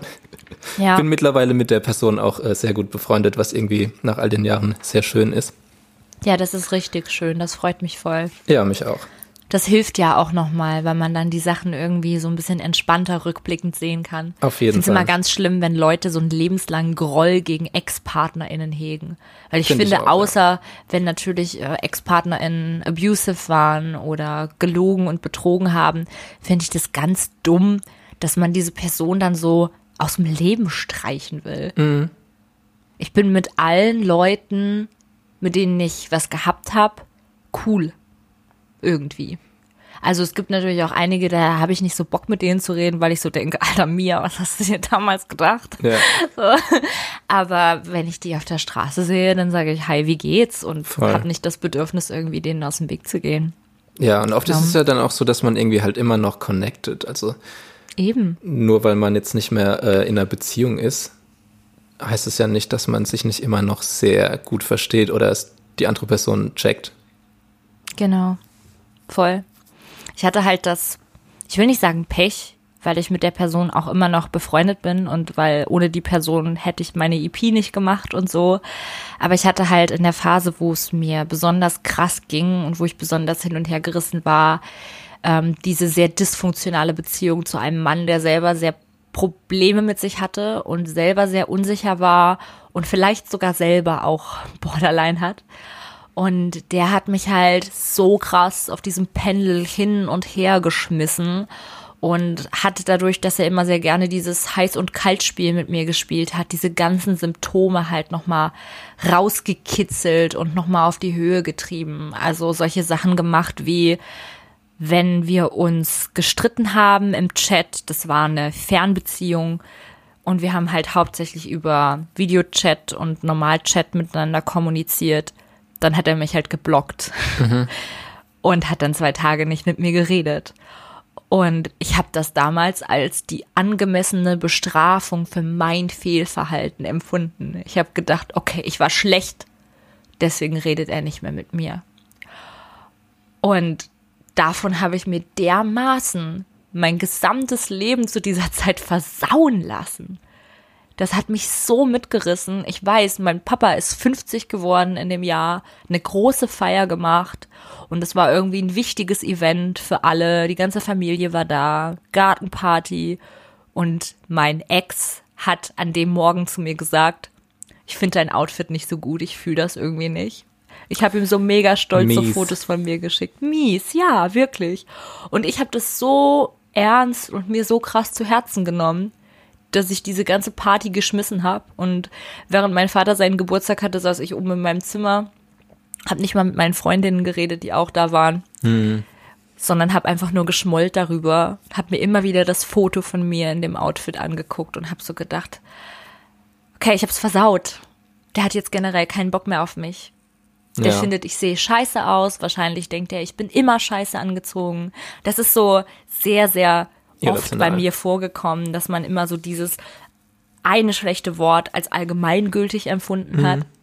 Wenn, wenn man einmal irgendwie sagt, hey, deine alte Frisur hat mir besser gefallen, was ein scheiß Kompliment ist und auch kein richtiges Kompliment, das sagt Nee. man nicht, ne? Nee. Aber manche Leute sagen das trotzdem. Ja, du sagst das nicht. zu jemandem mit Borderline und diese Person wird denken, okay, du fandest mich schon immer scheiße, du hast meine Haare, ich bin ein hässlicher Mensch, ich bin generell einfach furchtbar. So fühlt sich das an. Mhm. Man kann Worte total schlecht einfach nur als das nehmen, was sie sind, sondern man versucht immer eine tiefere Bedeutung dahinter Ja. zu sehen, immer zu analysieren und das immer darauf zurückzuführen, ich bin gut, ich bin schlecht. Das ist sehr anstrengend. Auf jeden Fall. Ähm, Man, zwei Punkte, die ich irgendwie noch ganz interessant, interessant äh, finden würde, drüber zu sprechen, ist zum einen, ich habe mal einem, versucht, einem Freund zu erklären, ähm, also weil Leute, die sich damit nicht beschäftigen oder für die das oberflächlich nur so ist, ja, die Person ritzt sich oder so, ja, äh, versucht zu erklären, was das Ganze auslöst, also wie sich das anfühlt, was sehr schwer ist. Aber ähm, ich habe das jetzt nachgelesen und fand es ganz gut beschrieben, dass es einfach wie so eine, hast du, glaube ich, vorhin eh schon gesagt, so eine krasse innere Anspannung. ja, Dass es einfach wie so mega krasser Druck in einem ist. ja, Man kann nicht mal wirklich sagen, ob negativ oder positiv. Es ist einfach, man hat so das Gefühl, es ist viel zu viel gerade in einem. Es ist eine mega Anspannung und Ja. man weiß nicht, wohin damit. genau. Und dann gibt's eben äh, ja unterschiedliche Wege, wie man versucht, diesen Druck loszuwerden. Und es gibt eben sehr schlechte Wege, wie Ja. sich selbst zu verletzen. ja. Und äh, das ist ja dann auch Sinn der Therapie, dass man Wege lernt, um diesen, diese innere Anspannung loszuwerden, ohne sich selbst zu verletzen. genau. Zur ja. Selbstverletzung zählt ja auch zum Beispiel äh, Alkoholkonsum oder, oder Drogen oder so. Ja, das Äh, war bei mir total krass. Ich habe in der Zeit halt irgendwie angefangen, so feiern zu gehen. Und bin halt äh, von der Person, die ich jetzt wieder bin, eine, die absolut keinen Alkohol, keine Substanzen konsumiert und aus Versehen straight edge lebt. So war ich früher auch. Bin da innerhalb von kürzester Zeit halt zu einer Person geworden, die die komplette Woche druff gewesen ist und ähm, gar keinen richtigen Zustand der Klarheit mehr hatte und habe dann auch absichtlich Kontakt mit Leuten gehabt, von denen ich wusste, dass sie shady sind, von denen ich wusste, dass sie mir nicht gut tun. Ähm, das Ganze hat sich auch sehr krass auf mein Sexualleben ausgewirkt. Also ich habe angefangen, obwohl ich unsterblich in diese eine Person verliebt gewesen bin, mit sehr, sehr vielen anderen Menschen zu schlafen, um mich dreckig zu fühlen. Das soll überhaupt nicht heißen, dass man dreckig ist, wenn man mit vielen Leuten schläft. Und es gibt sehr, sehr viele Personen, die eine große Freude daran haben und es ist vollkommen okay and I support that. Ich bin sex positive. Ich finde das total schön, wenn Leute einfach Spaß haben. Für mich persönlich war es in der Phase aber eine Art der Selbstverletzung, weil ich es nicht mit Leuten getan habe, zu denen ich mich wirklich hingezogen gefühlt habe, weil ich keinen Spaß daran hatte, weil ich mich absichtlich in Situationen gebracht habe, die potenziell sehr gefährlich für mich waren. Und das war eben meine Art, mich selber zu verletzen, mir selbst Schaden zuzufügen, konsumieren, feiern, mit fremden Männern mitgehen und nicht wissen, werden die mich gut behandeln, werden die mich schlecht behandeln. Also 0 von 10, do not recommend. Das war keine schöne Zeit in meinem Leben. Okay, jetzt hängt's grad. Jetzt habe ich Angst, dass es an meinem Internet liegt. Ah, okay, jetzt ist das nur für dich, Sören, zum Wissen beim Schnitt. Wow, schönes Profilbild bei Skype. Noch mit blonden Haaren. Super, du kannst jetzt mit dem Chatten beginnen. Dann rufe ich dich doch einfach gleich nochmal an. Kuckuck. Hallo? Hallo. Ey, sorry, unser WLAN ist krank Alles gut. schlecht. Alles gut. Ich hatte erst Angst, dass es an mir liegt, weil irgendwie in den letzten Tagen ist es auch immer mal weggegangen. Bei uns hat es äh, ständig komplett Aussetzer, was natürlich auch sehr schlecht ist, wenn wir Fortnite zocken wollen. Oh, scheiße. Und ich fühle mich dann ja. immer, kennst du noch das kleine Kind, das immer äh, das Unreal Tournament spielen will und ausrastet, weil es nicht kann. Genauso fühle ich mich bei, bei Fortnite. Wenn's Internet Wenn du dann hängt. rausgekickt wirst, ja. Ja. Scheiße. Ja, wo waren wir denn? Ich habe gerade gesagt, dass äh, äh, ja, dass äh, das eine schreckliche Art der Selbstverletzung war bei mir und dann warst du weg. Genau, ja, so lange habe ich es auch noch gehört. Genau. Und du hast noch, du hast zwei Sachen aufgeschrieben, einmal über die Anspannung und was war das noch? Ach so, ja, genau. Äh, das zweite, zu dem ich auch gar nicht so viel gefunden habe, was äh, für mich persönlich aber immer äh, eines der größten Probleme war, war und, und auch ein Teil, ich glaube, mehrere psychischen Erkrankungen, die Derealisation. Ähm, ich weiß nicht, ob dir das ein Begriff ist.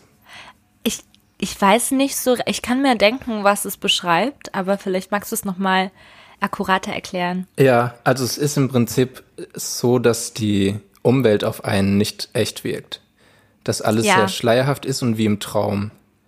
Und verschwommen, dass das alles sehr weit weg wirkt. Ist schwer zu beschreiben. Ja, Aber ich würde mal sagen, grob runtergebrochen, es wirkt alles unecht und wie, wie in einem Traum. ja, Der, der Unterschied hier zur Psychose ist allerdings, dass man checkt, dass es real ist, auch wenn es nicht real wirkt. Damit, das hat bei mir auch so im Teenageralter angefangen und damit äh, wusste ich natürlich nicht, was es ist, woher das kommt. Und mir wurden dann als erstes tatsächlich auch Kreislauftropfen verschrieben, die, wer hätte es gedacht, nicht geholfen haben. ach du Scheiße. Ja, Boah, das ist so schlimm, wenn das immer so runtergespielt wird, ne? Also ich habe das Gefühl, auch so aus eigener Erfahrung, dass ähm, Jugendliche, die psychische Probleme haben, dass da oft einfach gesagt wird, ja, das ist Schulstress und das ist die Pubertät, Ja. so ist das einfach. Oder auch Das- ganz schlimm, äh, wenn es heißt, so ja, das ist Liebeskummer. Wenn halt gerade Oh eine Trennung, äh, Ja. Trennung rum ist und äh, das Ganze aber wesentlich mehr Tiefen hat als Liebeskummer. Total. Es wird ja immer sehr gerne so gesagt, das ist psychosomatisch, auch wenn man irgendwie körperliche Beschwerden hat und so. Aber es wird gar nicht richtig eingegangen darauf, woher kommt das denn? Ja, So, ich hatte das auch, ich habe ja sehr, sehr oft die Schule gewechselt und ähm, auch darauf zurückzuführen, dass ich, wie du schon beschrieben hast, immer gedacht habe, mit jedem Neustart kommt ein neues Ich. Mit jedem Neustart kriege ich die Chance, es richtig zu machen, mich als gänzlich gute Person zu präsentieren und Leute damit zu begeistern, dass ich einfach nur ich bin. Und wenn man die Neue ist, dann ist man ja auch immer was Besonderes irgendwie. Und das habe ich immer sehr genossen. Ich habe fünfmal die Schule gewechselt. Und ähm, da hatte ich das dann auch immer so, ne? Ein paar Wochen lief's gut und dann fing's wieder an, scheiße zu werden, was natürlich daran lag, dass ich die Probleme mitgeschleppt habe, egal zu welcher Schule. Und habe dadurch eben körperliche Schmerzen bekommen, Übelkeit, Kopfschmerzen und ähm, da wurde dann auch einfach immer gesagt, ja, das ist der Schulstress, das ist psychosomatisch. Aber es war nie das Thema, warum ist es denn psychosomatisch? Was ist denn, was ist denn das Psych an der Geschichte? Ja. So. Aber Das was wir auch noch, was wir Ja? auch noch gar nicht äh, erwähnt haben, ist, woher der Begriff Borderline überhaupt kommt, weil das, ich weiß es nicht mehr genau wie lange, aber lange Zeit wurde es in der Psychoanalyse ja nur unterschieden zwischen neurotischer Störung und äh, Psychose. Hm. Und irgendwann hat man dann festge- festgestellt, okay, es gibt da noch was zwischendrin, was Ja. irgendwie Symptome in beide Richtungen zeigt und deshalb dieses Borderline, diese Grenz, dieses, Ja. dieser Grenzbereich.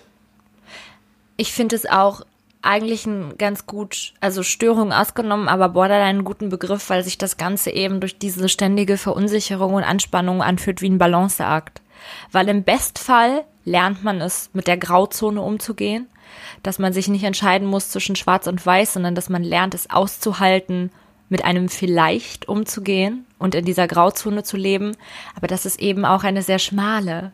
Diese Grauzone ist ein Pfad, auf dem man balancieren muss und kein großes Areal, in dem man die Arme ausstrecken und ein bisschen nach links, nach rechts schwingen kann, ohne dass was passiert, sondern das Ganze ist wirklich ein krasser Balanceakt.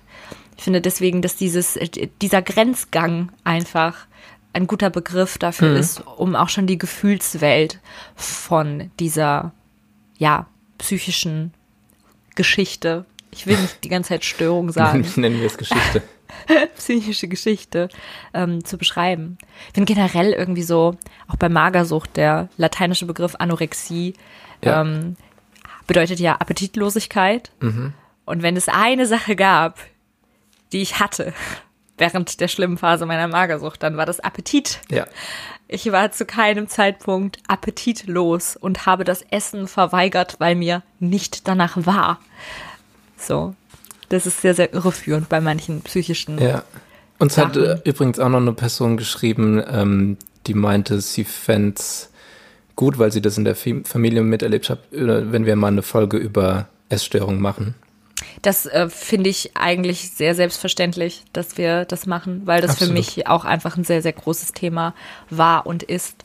Also Und ich habe damit, äh, ich hatte das zum Glück nicht, aber soll ja natürlich nicht heißen, dass wir nicht eine Folge drüber machen. Das heißt, da kannst du aus deinen Erfahrungen sprechen und ich vielleicht auch einfach Fragen stellen, die ich nicht Ja. weiß. So. klar. Ähm, das war halt bei mir und ist auch bei mir, wie ich schon gesagt habe, dieses eine Symptom, dieser eine Branch, dieses Borderline Trees, der am stärksten ist, der immer wieder auftaucht und sich immer wieder in meinen Alltag drängt und mich sehr sicher ein Leben lang begleiten wird. Ja. Was ich bei, Genau. auch gelesen habe, was ich äh, für falsch befunden habe, ist, dass Borderline betroffene Personen täglich ausrasten und Nee. wütend werden. Ist Null. bei mir zum Beispiel auch äh, kein Symptom. Also ich, ich werde nicht aggressiv auf andere Menschen und ich werde nicht wirklich wütend. Hm. Also, wie wir gesagt haben, es gibt sehr viele Symptome. Es können manche zutreffen, es müssen nicht alle zutreffen. Eben. Sehr, Das- sehr breites Spektrum. ein großes, großes äh, Cluster-Spektrum, was man haben kann. Was, was noch kommen ist, durch dieses instabile Selbstbild, ist halt die starke Beeinflussung durch äußeres Feedback.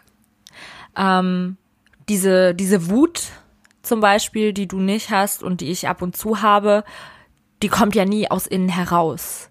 Die kommt durch etwas, was passiert, weil man eben ähm, in der Regel als Person mit BPD so sensibel ist, dass man die anderen Menschen und auch das Innenleben der anderen Menschen sehr krass wahrnimmt. Also man hat eine sehr stark ausgeprägte Empathie und ein krasses Empfinden für die Gefühle von anderen Menschen, kann die dadurch natürlich auch komplett fehldeuten, was fatal enden Absolut. kann. Absolut.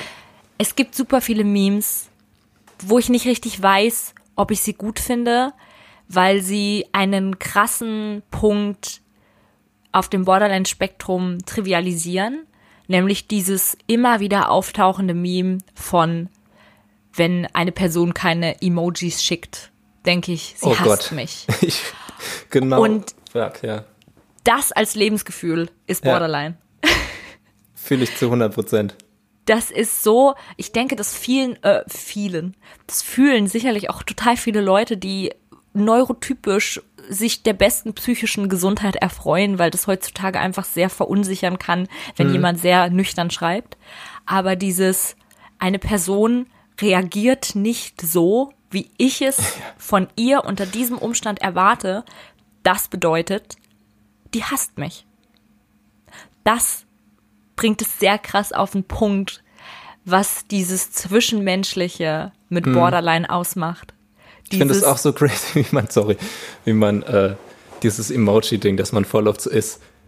Okay, fuck, was stimmt mit der Person nicht? Warum ist die gerade so unfreundlich? Und dann denkt man so, versucht man sich auf den Boden zurückzuholen und denkt, nur weil die Person jetzt kein Lach-Emoji oder sonst irgendwas benutzt, heißt es nicht, dass die gerade schlecht drauf ist oder die irgendwas Böses will. Ja, total. Aber das ist so schwer. Ich kann damit nicht umgehen bis heute. Wenn Ja. jemand auch zu lange braucht, um zu antworten. Ich kann, ich muss, wenn ich einer Person, bei der ich noch nicht so sicher bin, dass sie mich mag, die noch nicht auf dieser Seite ist von Leuten, die Ah, mit fuck. mir auf die und Art, was denn? Ah, du hinkst gerade, sorry. Ah, okay. Ähm, also ich habe so, ich habe so ein paar. Personen. Ich habe so ein paar Personen, die sind bei mir so auf der vermeintlich sicheren Seite. Zum Beispiel mein Partner oder meine beste Freundin.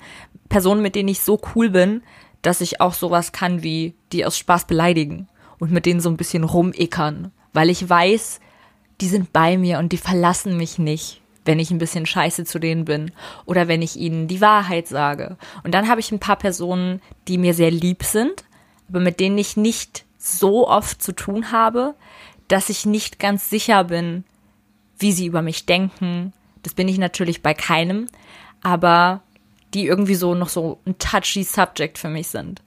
Wenn ich einer dieser Personen schreibe, muss ich sofort danach den Chat schließen und das Handy weglegen.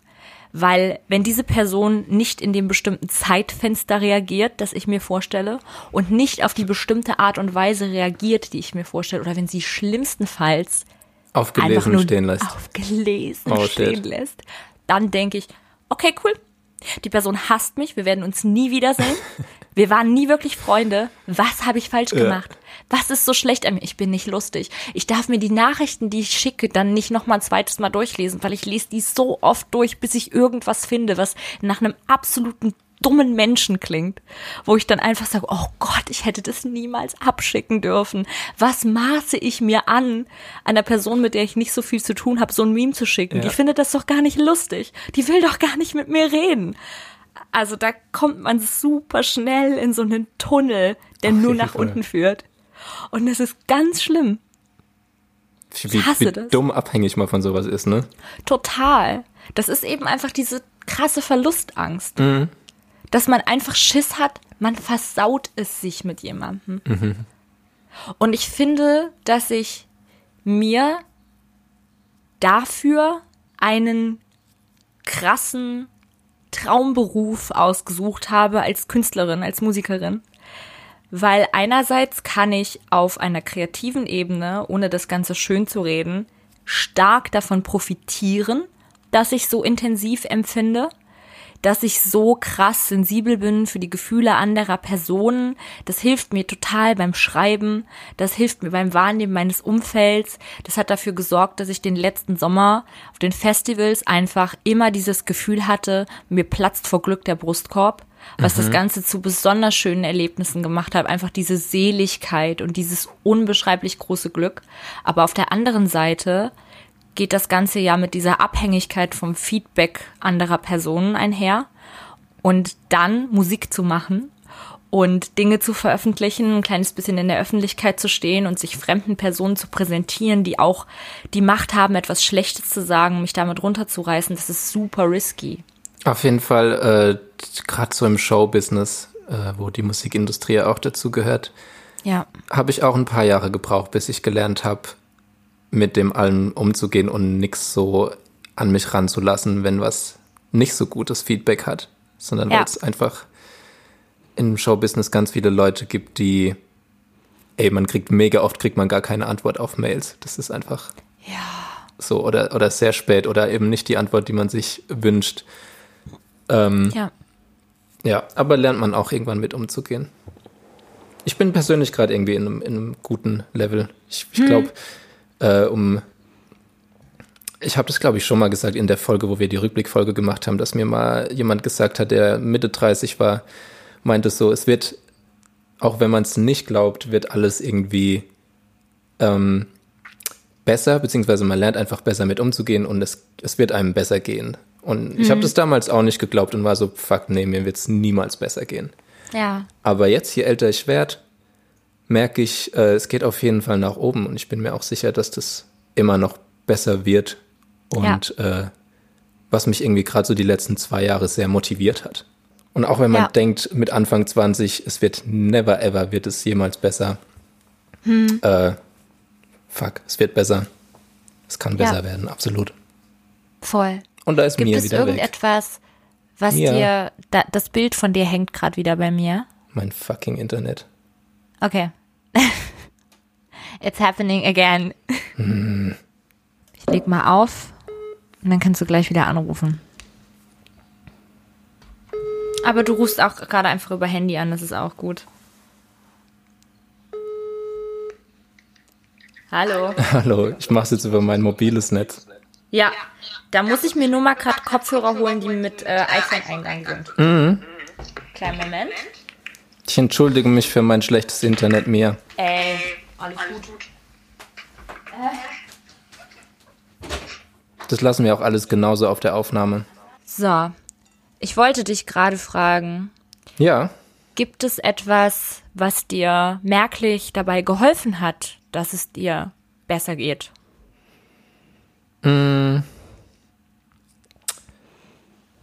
zum einen auf jeden Fall äh, drüber reden, Ja. mit wem auch immer. Ich habe früher sehr, sehr viel in mich hineingefressen, was schlecht war. Äh, das würde ich mal an Nummer eins stellen. Dann, ähm, tja, Musik machen hilft mir, Sachen darin zu verarbeiten. Und Sport hilft mir, um diesen, vor allem so diese innere Anspannung irgendwie äh, gesund rauszulassen. Manchmal habe ich es dann auch übertrieben, so dass ich zweimal am Tag im Fitnessstudio war, weil ich die ganze Zeit gedacht habe, fuck, ich muss noch mehr, noch mehr Druck ablassen. Aber das waren so, würde ich sagen, die drei Sachen, die mir persönlich geholfen haben. Ab- Und Therapie natürlich. Ja. Das, äh, ich würde mal Therapie an Nummer einstellen. Ja. Aber ich meine jetzt die, die Sachen, die ich so allein daheim äh, spontan machen konnte. Und also, dir? ich habe eine zu der, ich sag mal, schlimmsten Zeit, die ich hatte ich so ab 19 bis 22 war es sehr krass für mich. Ähm, davor auch schon, aber da wusste ich noch nicht so richtig, womit ich es zu tun habe und da hat die Traurigkeit sehr krass überwogen und da hat meine Essstörung so viel Platz eingenommen, dass ich für Zwischenmenschliches keine Zeit und keine emotionale Kapazität hatte. Ich habe mich meine komplette Jugend über sehr krass isoliert und als ich dann raus in die Welt gegangen bin, habe ich gemerkt, ich habe ein Problem mit Zwischenmenschlichkeit und da wurde es dann halt noch mal schlimmer. Da hatte ich eben das Glück, eine gute Therapeutin zu haben. Deswegen, wie du auch sagst, Therapie ist sehr wichtig. Ich hatte eine Verhaltenstherapie mit einer grandiosen Frau, die ähm, leider aufgrund einer Krankheit dann aufhören musste. Aber ich hatte zwei Jahre mit ihr, die mich sehr weit gebracht haben, weil die mich wirklich gezwungen hat, in Anführungsstrichen, in Grauzonen zu leben. Ein vielleicht zu akzeptieren und zu lernen, das Leben besteht nicht aus Kontrasten, nicht immer, sondern die meiste Zeit über ist das Leben irgendwo zwischendrin. Und das hat sie mir auf verschiedene Arten immer wieder vermittelt. Das war sehr schwer manchmal. Aber die hat mich gleichzeitig auch immer sehr ermutigt. Die hat mir eben auch gesagt, hey, Sie gehen hier nicht raus und haben keine Probleme mehr, aber Sie gehen hier bestenfalls raus mit Waffen gegen die schlechten Seiten dieser Problematik oder dieser Borderline-Geschichte vorgehen zu können. Sie gehen hier gewappnet raus und sie gehen hier raus und werden sich selbst gut genug kennen, um Methoden zu erlernen, damit ein gutes, schönes Leben zu führen und bestenfalls sogar etwas aus der Sache zu ziehen, dass sie anderen Menschen gegenüber empathischer macht und dass sie vielleicht ein bisschen aus einer Masse heraushebt, aus der Leute, in der Leute vielleicht nicht so empathisch sind. Ergo, ich will das Ganze nicht ausspielen wie so eine X-Man-Gabe, dass man irgendwie so, wow, ich hab Borderline, ich kann super krass die Gefühle anderer lesen oder ich fühle so intensiv. Ähm, aber ein bisschen ist es ja so. Also sie hat mir auch irgendwie beigebracht, das Ganze ein bisschen positiv zu empfinden, wie eine Art gute Eigenschaft, die ich habe. Und ähm, Freundinnen, auch meine Beziehung, aber generell einfach ein Umfeld aus Menschen, die mich so, wie ich bin, mögen und die keine Angst haben, mir das auch zu sagen. Ich weiß nicht, ob das so ein Generationsproblem ist, aber in meiner Schulzeit, auch unter den Mädchen, ich hatte nie viele Freundinnen, immer so ein paar Girls. Wir waren lieb zueinander, aber wir haben uns nie gesagt, hey, ich finde dich toll, ich finde dich hübsch, ich mag dich so, wie du bist. Es bedeutet mir viel, mit dir Zeit zu verbringen. Da war irgendwie immer so eine Hemmung. Ne? Immer irgendwie so das Gefühl, man darf nicht zu emotional werden, ich darf das nicht in Worte fassen. Oder man hat vielleicht auch Angst, die denkt, ich bin in sie verliebt oder so. Ne?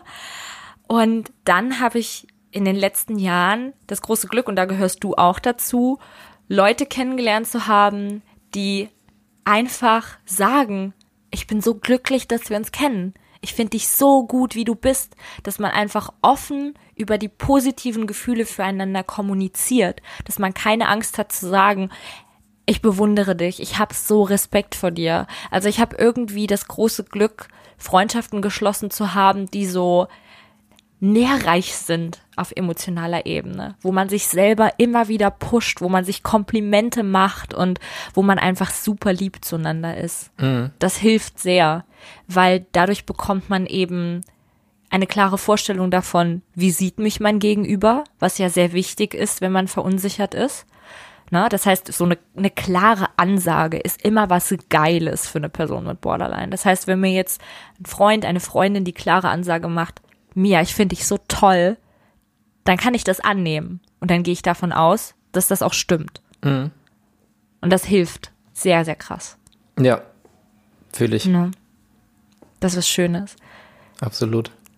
So nährreiche, schöne, gesunde Freundschaften. Auf jeden Fall. Wo man sich auch immer wieder so über Sachen wirklich freut und nicht immer, wo man Freude auch irgendwie annimmt, genau. Genau, Auf total. Also es haben einige Leute auf unseren Aufruf geschrieben und viele waren ähm, sehr, sehr offen und haben mehr über ihre eigene Erfahrungen mit dem Thema geredet. Und ähm, eine Frage war, wie man im Alltag damit umgehen kann. Gerade wenn man irgendwie vielleicht die Diagnose neu hat und sich noch nicht so richtig damit zurechtfindet, auch unter dem Aspekt, dass vielleicht die Möglichkeit besteht, vielleicht stimmt's ja doch gar nicht. Man hinterfragt das ja am Anfang auch vielleicht krass. Ähm, ich glaube, das haben wir eben schon so ein bisschen gemacht, indem wir erzählt haben, was uns persönlich dabei hilft. Offene Kommunikation, ähm, sich mit Menschen umgeben, die tolerant sind, die geduldig sind, darüber schreiben und so schreiben, dass man sich davon losmacht, dass es vielleicht irgendjemand mal lesen könnte.